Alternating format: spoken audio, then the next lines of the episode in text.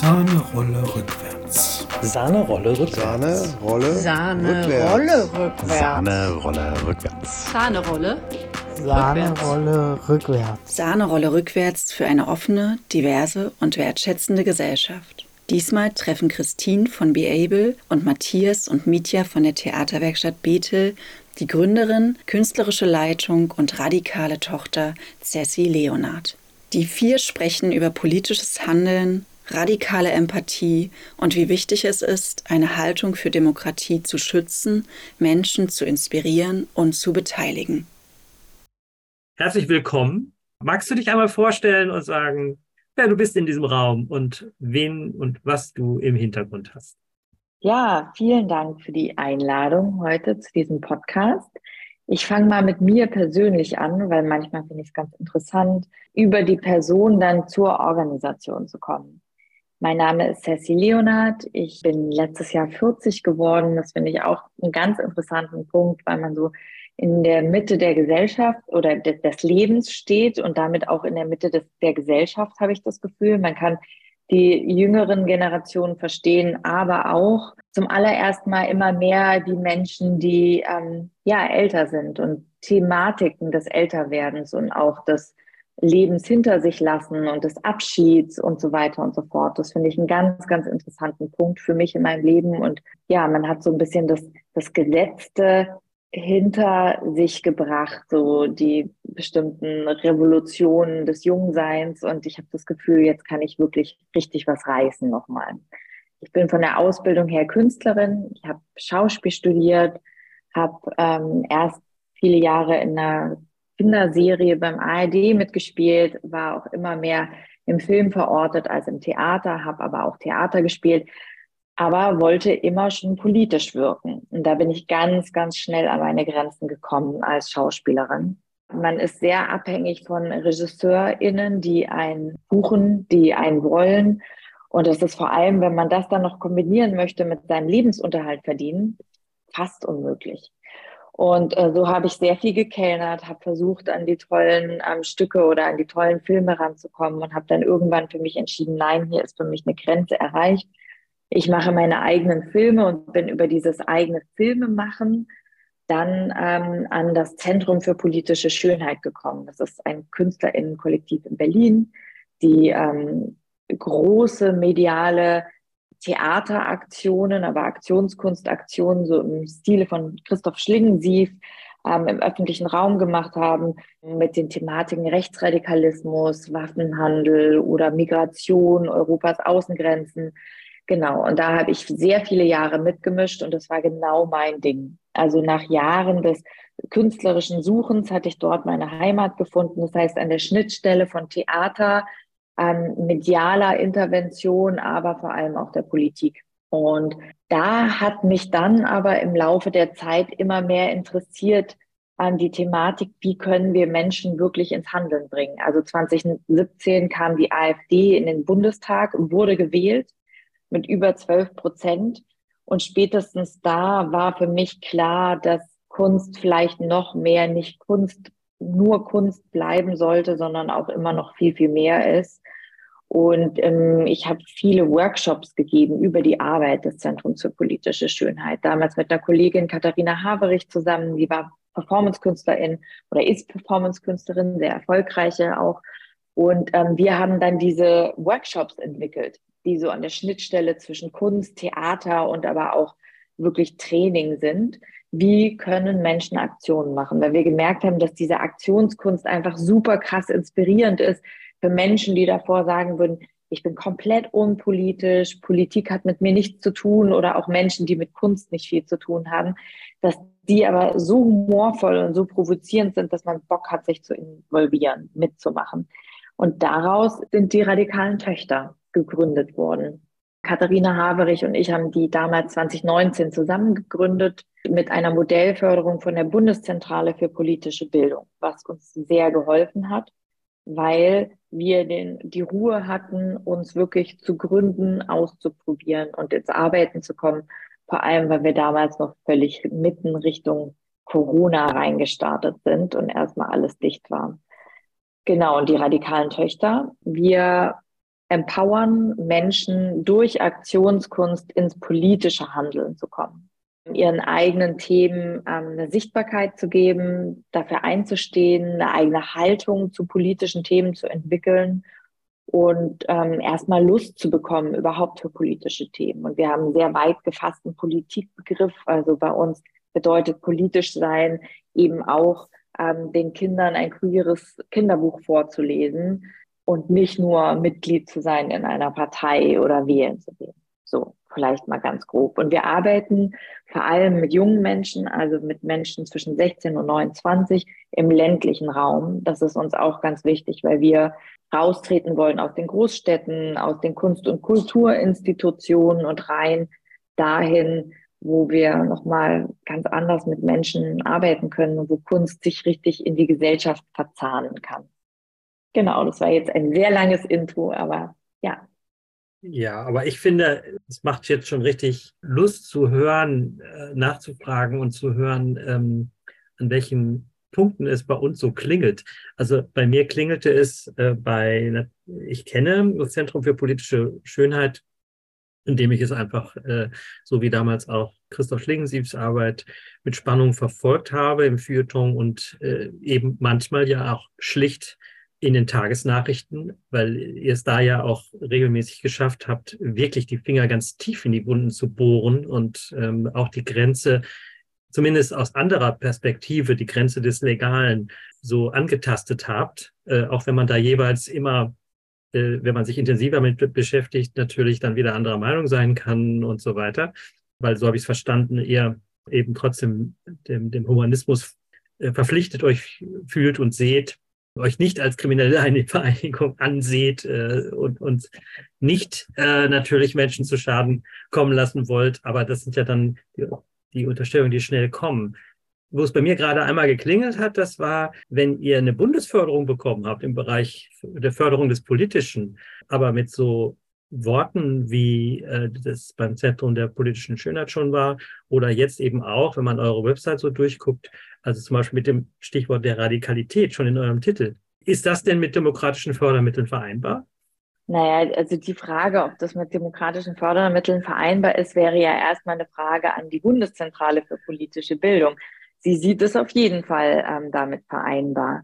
Also vor allem der, der Leiter der Bundesbehörde und auch die, die uns betreuen, das sind großartige Menschen. Und die sind sich natürlich darüber bewusst, dass eine Demokratie ähm, ambivalent ist und dass auch ähm, darin Dinge anecken dürfen und auch müssen und dass wir uns nicht lame Demokratie e.V.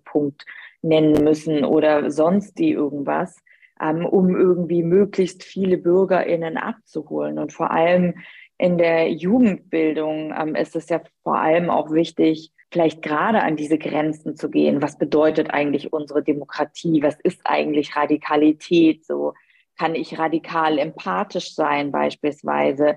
Was ist Rechtsradikalismus? Und darüber ins Sprechen zu kommen. Und ich glaube manchmal auch, dass ähm, ja politische Bildung auch so eine zahnlose Tigerin sein kann, ja, wenn man da so brav und langweilig daherkommt. Und das war uns natürlich immer ein Anliegen. Also wir sagen immer, wir sind keine ähm, DienstleisterInnen in dem Sinne, sondern wir haben eine Haltung, die dazu steht, diese Demokratie, wie sie ist, in ihrer Form zu schützen und auch herauszufordern und auch Menschen zu inspirieren, sich daran zu beteiligen. Und das funktioniert einfach in meinen Augen auch am besten, wenn man sich ein bisschen was traut und auch mhm. Menschen herausfordert, weil die Menschen sind nicht so dumm, wie wir denken. Das glaube ich, ich weiß nicht, das ist manchmal mein Gefühl, dass man da wirklich Jugendliche vor allem sehr, sehr brav abholt und auch Menschen mit Behinderung sehr, sehr brav abholt ja. und ja, das einfach langweilig ist. Ja, und der auch nicht funktioniert im Zweifelsfall. Ne? Also.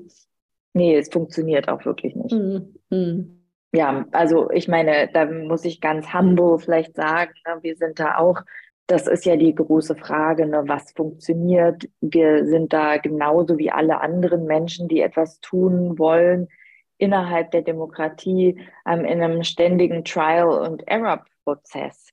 und probieren aus und ähm, wir versuchen darin mutig zu sein, uns, uns vorzulehnen und auch zu sagen, wir wollen was anders machen, wir wollen was anderes ausprobieren.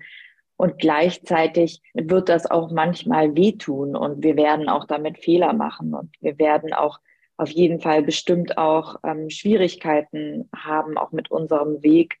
Das sehen wir jetzt gerade, weil wir vor allem in Sachsen arbeiten oder in Brandenburg auch und dass alleine schon der Name radikale Töchter da auch Türen verschließt, ganz klar. Auch vor allem mit Zielgruppen, mit denen wir gerne arbeiten wollen würden, nämlich Menschen, die jetzt nicht so die coolen, hippen KunstgroßstädterInnen sind, sondern die Menschen, die, die von sich behaupten würden, Politik hat mit mir nichts zu tun und Kunst und ich möchte meinen Verbrennermotor unbedingt behalten und so. Die fühlen sich natürlich eher davon ja, ausgeschlossen vielleicht auch. Und deswegen, ja, sind wir da selber am Ausprobieren, natürlich. Mhm. Ich glaube, es ist vielleicht einfach was allgemein, was voll Wichtiges, was ich sagen würde. Wahrscheinlich seht ihr das genauso in eurer Arbeit, ist das wirklich wahrhaftig offen zu bleiben dafür, was funktioniert und was funktioniert nicht und eben sich nicht auf bestimmte Methoden oder Wege, die schon immer so und so funktioniert haben, zu versteifen, sondern ähm, ja auch wirklich kritikfähig zu sein, zu bleiben. Das hoffe ich, dass wir das sind. Ja, genau. Ich wollte eigentlich da auch nur einhaken, dass ich das eigentlich auch so spannend finde an, an der Arbeit eben und dass ja dieser Dialog ist, also das, was zurückkommt und was zurückfließt oder vielleicht auch mal nicht, dass das ja auch genau das Material ist, worum es geht eigentlich und womit wir dann ja auch weitermachen. Ne? Also das ist ja, ähm, sonst würden wir uns ja, also sonst wird es ja wieder zu einer Bevormundung, die vielleicht von woanders herkommt, aber im Endeffekt dann auch wieder eine wäre. Ne? Mich würde interessieren, wie nochmal was zu diesem Spannungsfeld ähm, Selbstauftrag und auf PartnerInnen, die euch beauftragen könnten oder reinlassen könnten bei der Programmatik. Also wie gesagt, ich bin ein bisschen auf der Website unterwegs gewesen und äh, ihr spielt da ja mit diesem Dienstleistungsangebotsstil. Buche ich jetzt ein Problem? Also wenn ich äh, wenn ich euch buche und wie, wie geht ihr damit um, dass der dass es schon Türen verschließt? Also ich komme, das kriegte ich so beim beim Rezipieren der Seite nicht so richtig zusammen, dass ich dachte, für wen ist das genau der Schlüssel? Wer sagt, oh wow, also das finden wir sehr konsequent und das wirkt alles andere als abstoßend elitär, sondern menschenfreundlich und wir möchten an unserem System arbeiten. Seid ihr dann nicht bei euresgleichen? Wie geht denn das dann eben dann doch in andere Systeme, Lebensfelder hineinzukommen, wo du vorhin sagtest, ähm, die Demokratie, auch an den Rand der Demokratie zu gehen, um abzuholen? Das würde mich nochmal genauer interessieren, wie ihr vorgeht, was eure Strategien da sind. Ja, also zum einen ähm, ist meine grundsätzliche Überzeugung, dass wenn wir es schaffen würden, mit Aktionskunst mehr Menschen, die vielleicht schon unseresgleichen sind, sage ich jetzt mal. Das heißt, ich sage jetzt mal, ähm, grundsätzlich es wichtig finden, dass diese demokratische Idee, so wie sie ist, bestehen bleibt, dass man vielleicht ein bisschen links von der Mitte oder rechts von der Mitte wählt, aber man geht wählen, man beteiligt sich.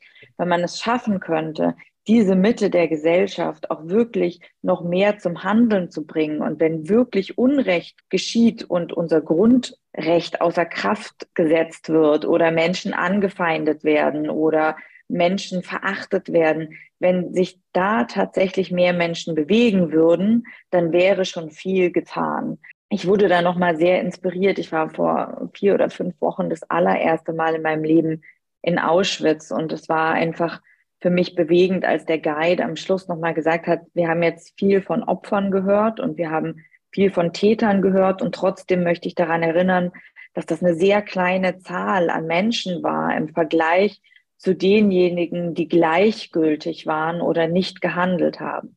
Und deswegen denke ich manchmal, wir müssen gar nicht unbedingt die Ränder so unbedingt erreichen, sondern es würde schon reichen, wenn wir die Mitte der Gesellschaft nochmal anders erreichen würden und nochmal wirklich aufrütteln würden, dass wir sie auch alle mit einem Schild auf der Demo brauchen oder dass wir sie alle brauchen, dass sie sollte ähm, ich weiß nicht, jemand rassistisch angesprochen werden, dass wir dann auch wirklich unsere Stimme erheben, weil wir es dürfen, weil wir es müssen, weil es unsere Pflicht ist. So, das erstmal dazu. Und wenn wir die erreichen, dann wäre schon mal toll.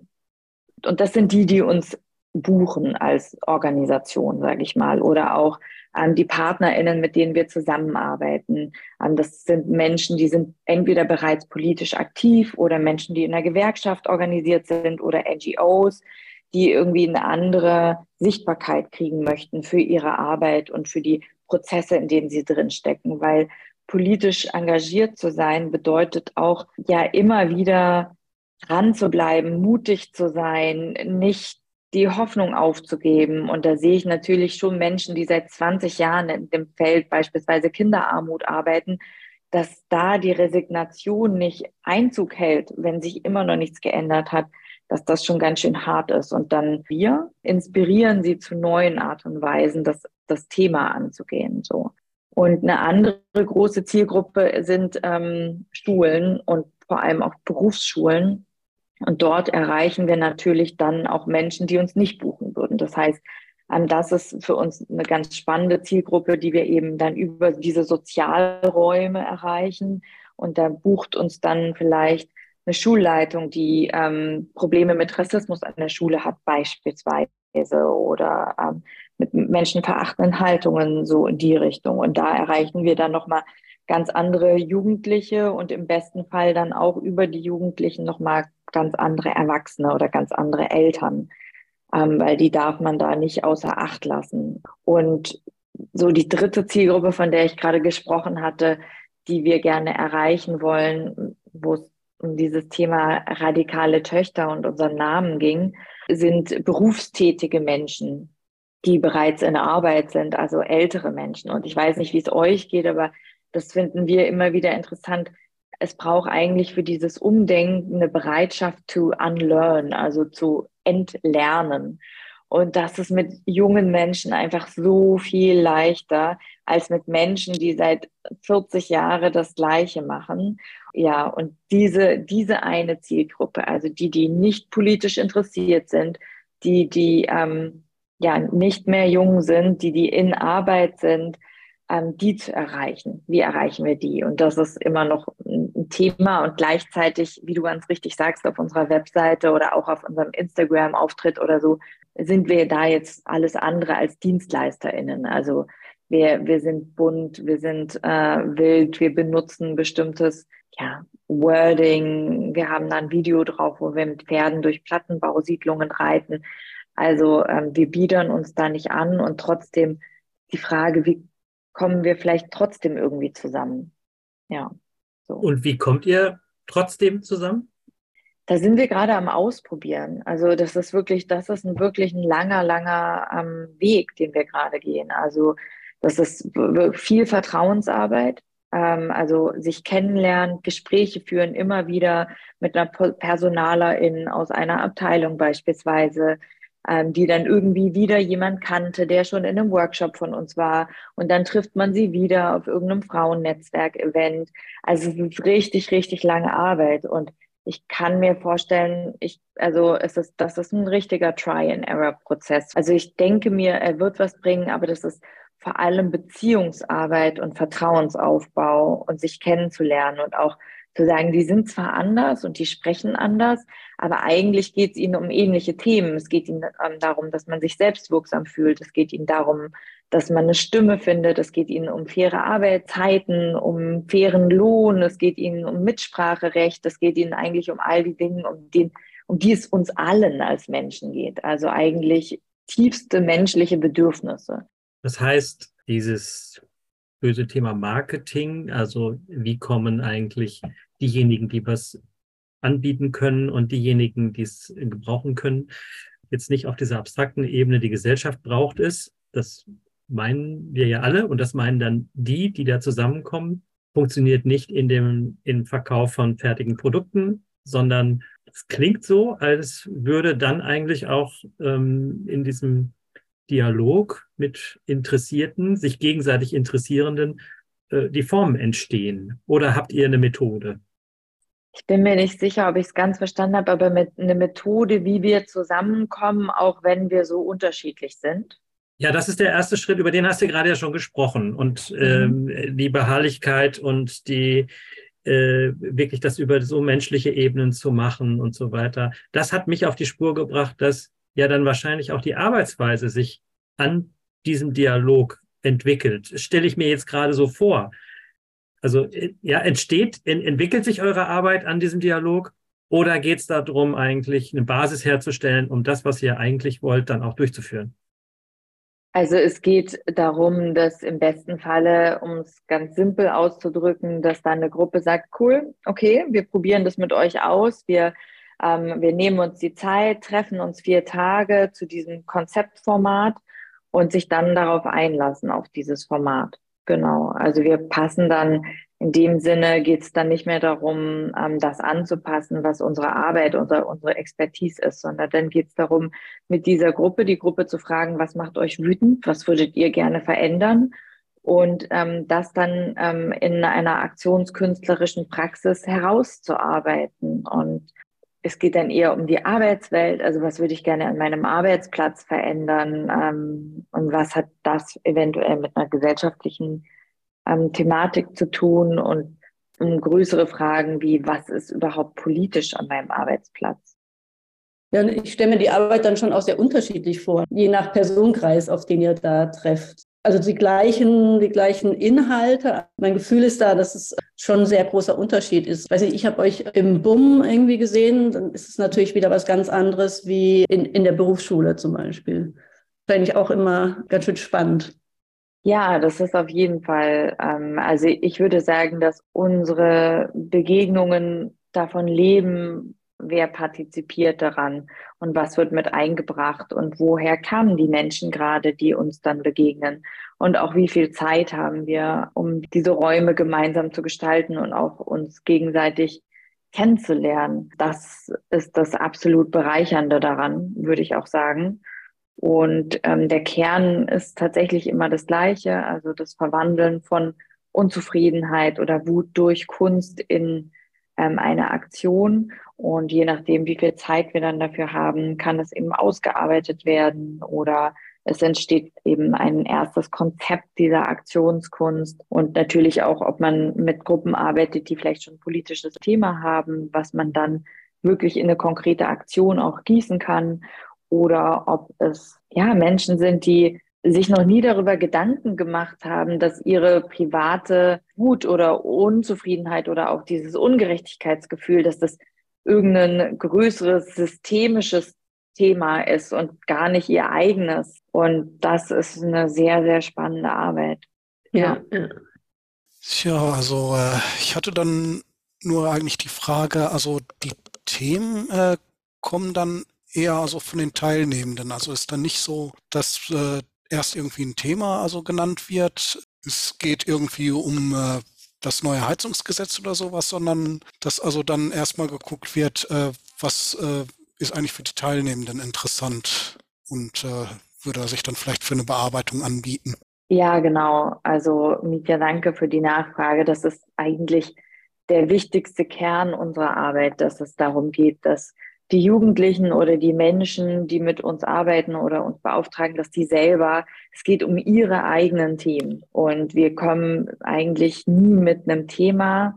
Ähm, eigentlich sage ich, weil manchmal gibt es, also A, gibt es immer wieder Wünsche, auch von gerade Menschen in der Jugendarbeit, die wollen gerne Jugendliche in ein Thema reindrücken mhm. auch und dann zu einem bestimmten Thema arbeiten. Und da müssen wir auch wirklich bremsen und sagen, Nein, weil ich glaube auch manchmal Erwachsene haben so komische Vorstellungen davon, was Jugendthemen sind und wofür Jugendliche sich interessieren. Und man denkt dann manchmal nur so, oh mein Gott, das kann nicht deren Ernst sein.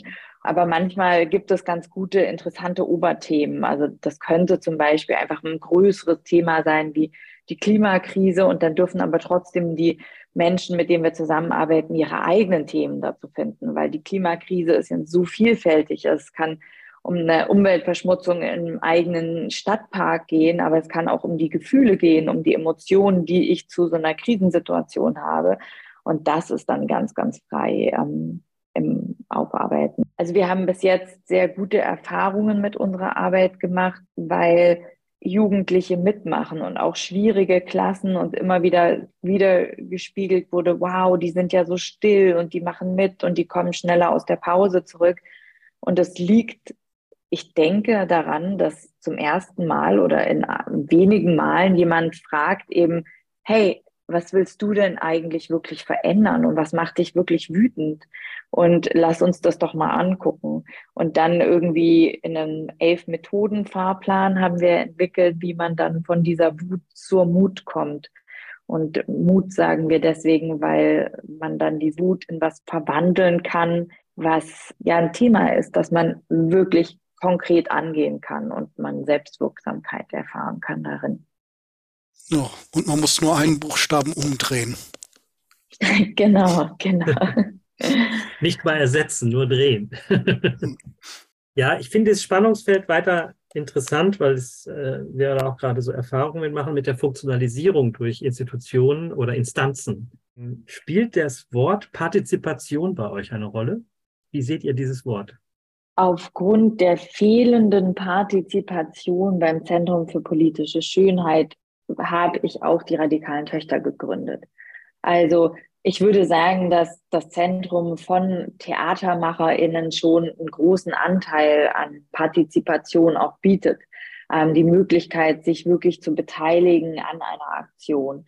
Und die Idee der radikalen Töchter ist ja die, dass wir Tools und Werkzeuge, Handwerkszeug, ähm, ästhetische Methoden und Mittel aus der Aktionskunst weitergeben, an alle möglichen Menschen und zwar so erklärt, dass eine Handwerkerin genauso Aktionskunst machen könnte wie äh, eine Professorin oder so. Ne?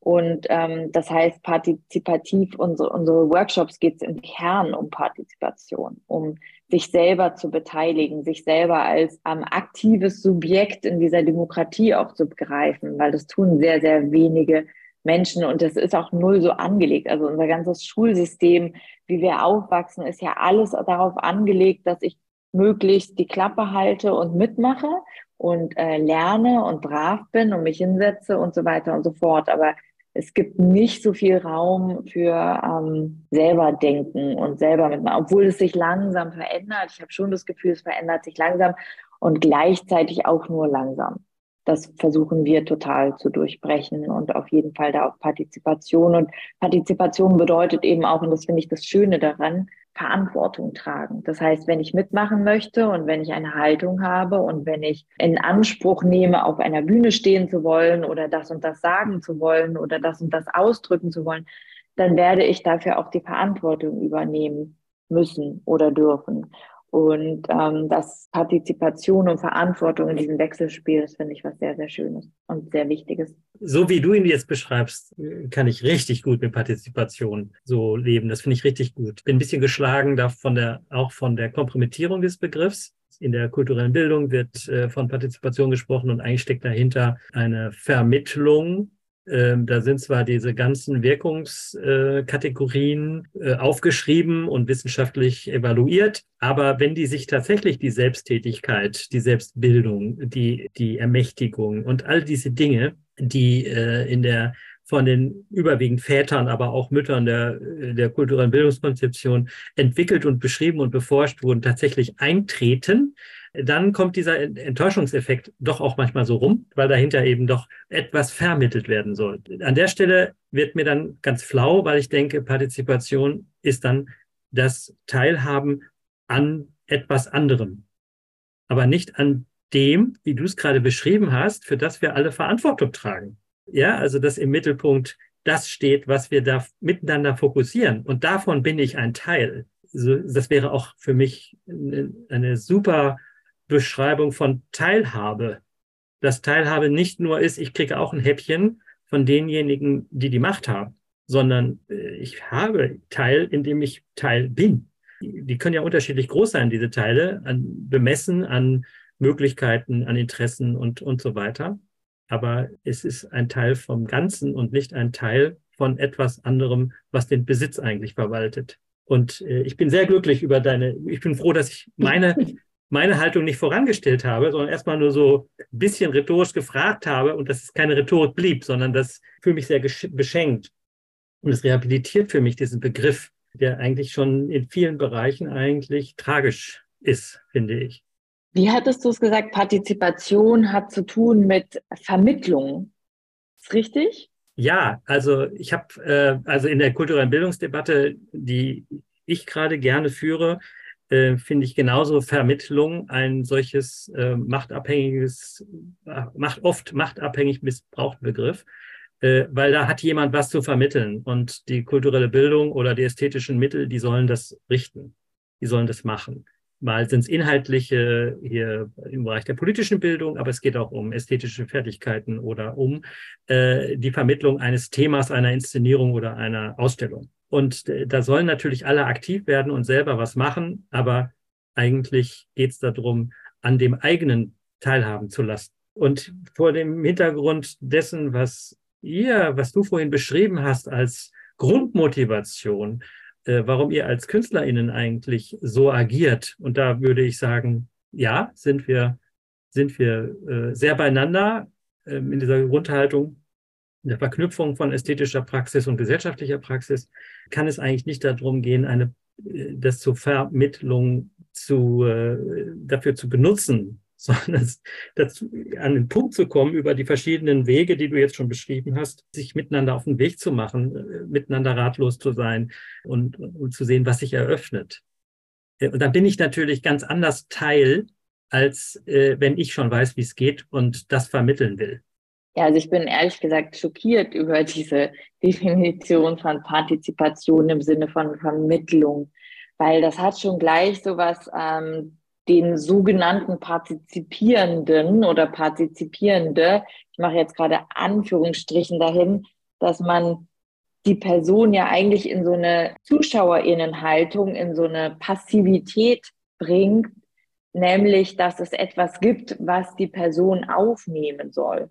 Und das ist genau der Gegenteil, das, das absolute Gegenteil, wo wir ansetzen. Also ähm, es geht bei uns mitnichten darum, dass wir etwas zu vermitteln haben oder was mitzubringen. Wir bringen ein Angebot mit an Werkzeugen, ähm, die die Person dann zu Belieben einsetzen kann oder auch nicht, aber für ihre eigenen Themen und um sich selber einzubringen. Und ich glaube, da ist auch Mensch, also wenn wir davon ausgehen, dass die Demokratie Menschen braucht, die in eine Aktivität treten, also dann ist Vermittlung schon das Falsche, weil ich schon wieder in diese passive Rolle gedrängt werde oder gesetzt werde. So, die einen haben was zu sagen und die anderen hören bitte zu oder können dann vielleicht in einem kleinen Rahmen mitdrehen.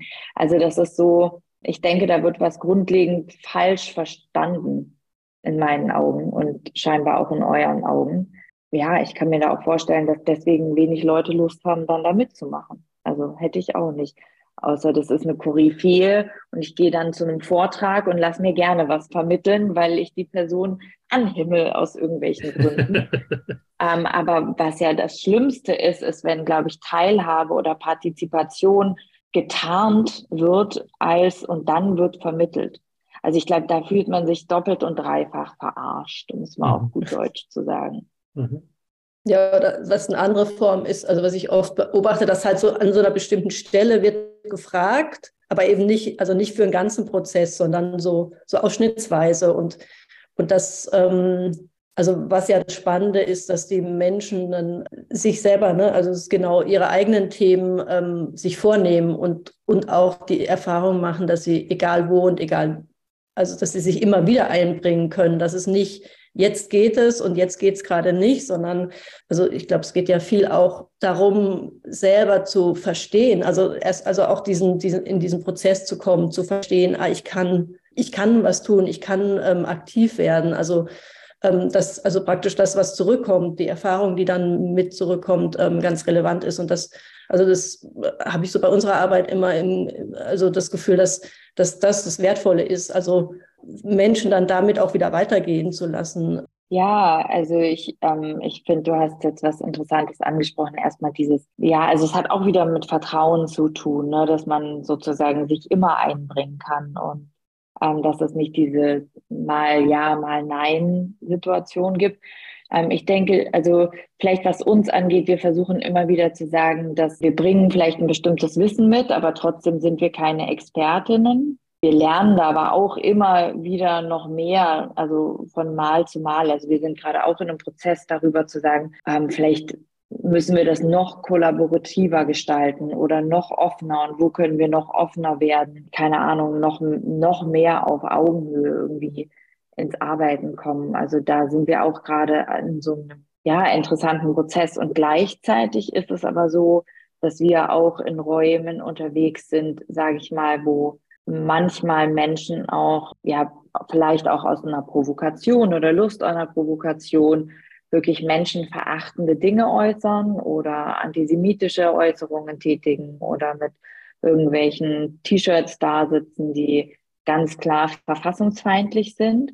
Und da sind wir sehr streng. Also wir sind vielleicht sehr offen darin, welchen Raum wir aufmachen und gleichzeitig stecken wir von vornherein zusammen ein Spielfeld ab, wo wir gemeinsam einen Code of Conduct erarbeiten, wo wir bestimmte Sachen vorgeben. Die sind zum Beispiel so, wollen wir einander ausreden lassen oder habt ihr Lust, weiter miteinander zu quatschen, während eine Person vorne steht? Das können wir gemeinsam besprechen. Ne? Also dann müssen wir als Klasse oder als Gemeinschaft entscheiden, was, was, was tut uns da besonders gut, wie wollen wir das machen. Dafür nehmen wir uns auch die Zeit, aber ähm, es gibt eine Grenze, die ist mit uns unverhandelbar. So, die ist nicht verhandelbar und da sind wir auch sehr radikal. Und ich glaube, dass wenn dieses Spielfeld einmal gesteckt wird und auch festgehalten wird, dann geht es für uns auch darum, dass wir sind dann sozusagen die RaumhalterInnen und halten dann auch diesen Raum, der darf nicht eingerissen werden, weil das ist ganz, ganz wichtig für Menschen, die vielleicht schon mehrfach ähm, Diskriminierung erfahren haben, wenn dann dumme Sprüche schon wieder kommen, das sind Dinge, da muss man einfach wahnsinnig sensibel sein und die auf, unter keinen Umständen zulassen. Partizipation oder Mitgestalten, und das meinte ich auch vorhin mit diesem Verantwortung. Ich bin verantwortlich für meine Aussagen und wir sind in dem Moment verantwortlich für den Raum, den wir halten. Und, ähm, und das heißt, umso partizipativer wir die Räume gestalten, umso mehr müssen wir dann sehr streng sein, wo die Grenzen dieser Partizipation auch sind, was keine Partizipation mehr ist, sondern ich würde sagen, wo die Grenzen sind der schlimmen Meinungsäußerung und so. Genau. Trotzdem finde ich es ja interessant, dass da ihr genau diese Zielrichtung auch habt, ihr offensichtlich natürlich doch an diese Grenzen der demokratischen Äußerung kommt. Also an der Stelle ja liegen ja gerade die Dinge offen. Also ihr hütet äh, es und ihr müsst ja auch aufpassen, nehme ich mal an, dass ihr nicht tabuisiert, indem ihr sagt, nee, dieses T-Shirt ist nicht erlaubt. Also, äh, weil dadurch könnte jemand dann auch äh, Leine ziehen und dann ist er als Gesprächspartner verloren oder sie. Also in dem Falle ähm, ist das ein Risiko, das ich gerne trage. Und ich denke, das ist auch wichtig. Wie gesagt, vielleicht noch mal zu dem, was ich vorher am Anfang gesagt habe. Unsere Stärke liegt eher darin, dass wir diejenigen, die vielleicht still sind und nichts sagen oder wenn eine rassistische Äußerung getätigt wird, die Klappe halten, obwohl sie es eigentlich äh, nicht gut finden. Die wollen wir stärken mit unserer Arbeit. Wir sind nicht die Expertinnen, das muss dann die Extremismusprävention machen an der Schule. Das wären die Expertinnen für diejenigen, die trotz der Aufforderung weiterhin mit so einem T-Shirt da sitzen wollen. Und ähm, ich finde, da ist auch als Trainerin oder als Person, die in diesen Feldern arbeitet oder auch ihr als Institution, ich finde, da ist, so, ist es ganz wichtig, sich radikal mutig zu positionieren. A, zu wissen, wo können wir was bewirken? Also wie weit ist unser Spielraum? B, wen wollen wir damit erreichen? Ähm, und was sind auch unsere Regeln? Und ich möchte nicht vor jemanden stehen, der ein verfassungsfeindliches, rechtsradikales T-Shirt anhat, wenn vielleicht gleichzeitig in der Klasse eine Person mit Migrationshintergrund sitzt. Das ist einfach was, das werden wir in unseren Räumen nicht tragen. Und das können andere Trainerinnen gerne anders sehen oder dafür gibt es vielleicht auch gute Argumente, warum sie es anders sehen. Aber ähm, ja, das ist vielleicht eher mein Appell gerade. Ich würde auch noch nicht mal sagen, dass so wie wir es machen, dass es richtig ist. Ich, es ist nur eher mein Appell dazu, als Organisation und als Trainerin sich da eine ganz klare Haltung dazu zu überlegen und dazu dann auch zu stehen. Und gleichzeitig bedeutet eine klare Haltung eben nicht, dass sie nicht immer wieder revidiert werden kann und dass es vielleicht andere schlaue, tolle Leute gibt, die mir sagen so, nee, nee, nee, das müsst ihr aber anders machen. Und dann würden wir sagen, ah ja, okay, interessant, können wir noch mal überlegen. Aber ich denke, dass das auch in der Arbeit, vor allem in dieser aktionskünstlerischen Arbeit mit jungen Menschen, es ist wichtig, eine Haltung zu haben und trotzdem auf Augenhöhe zu sein. Das war eine Folge von Sahnerolle rückwärts für eine offene, diverse und wertschätzende Gesellschaft. Mehr zu Be Able und der Theaterwerkstatt Bethel erfahrt ihr unter be-able.info und theaterwerkstatt-bethel.de. Konzept Be Able und Theaterwerkstatt Bethel, Redaktion Nicole Zielke. Wenn ihr weitere Podcast-Folgen hören möchtet, abonniert diesen Podcast auf einer Podcast-Plattform eurer Wahl. Der Podcast ist erschienen im Rahmen der Publikation Ins offene Kultur der Vielfalt gestalten und wird gefördert von der Stiftung Wohlfahrtspflege und der LWL Kulturstiftung. Asking reasons that doesn't matter. Yeah.